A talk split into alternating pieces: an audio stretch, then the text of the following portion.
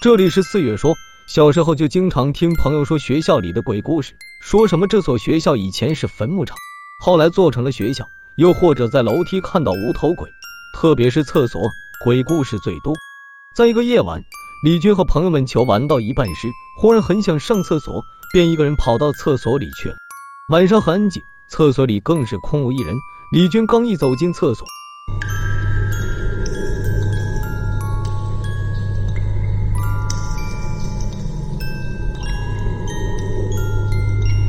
就听见好像有人在说打不开啊，打不开啊，声音还是从最里面的一间传过来的。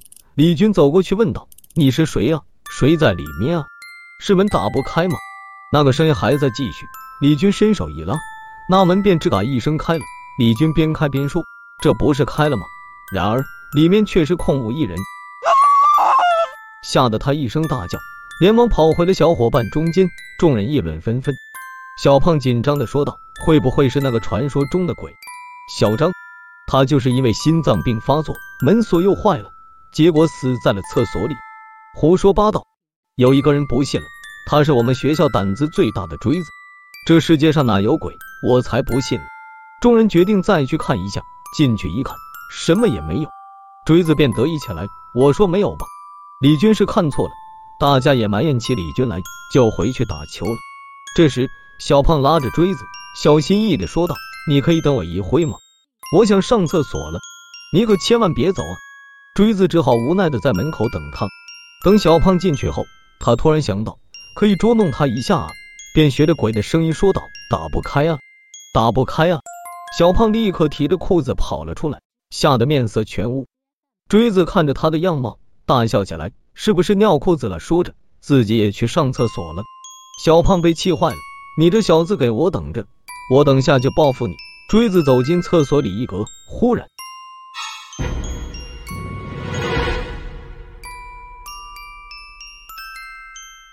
他也听到了声音，打不开，打不开。他以为是小胖在报复他，便笑着说道：“小胖，你还想反过来吓我？没用的。”于是，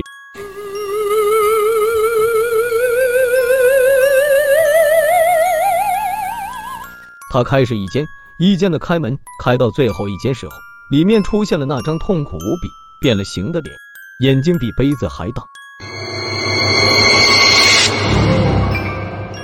啊一声尖叫，锥子被吓得大叫：“有鬼啊！”小张对着他冷笑了几声后，便消失了。等到朋友们赶到时，只见锥子的裤子已经湿了一大片了。从此就再也没有人敢在这里上厕所了。这里是四月说，今天的故事就到这里，如有不适，还请退出。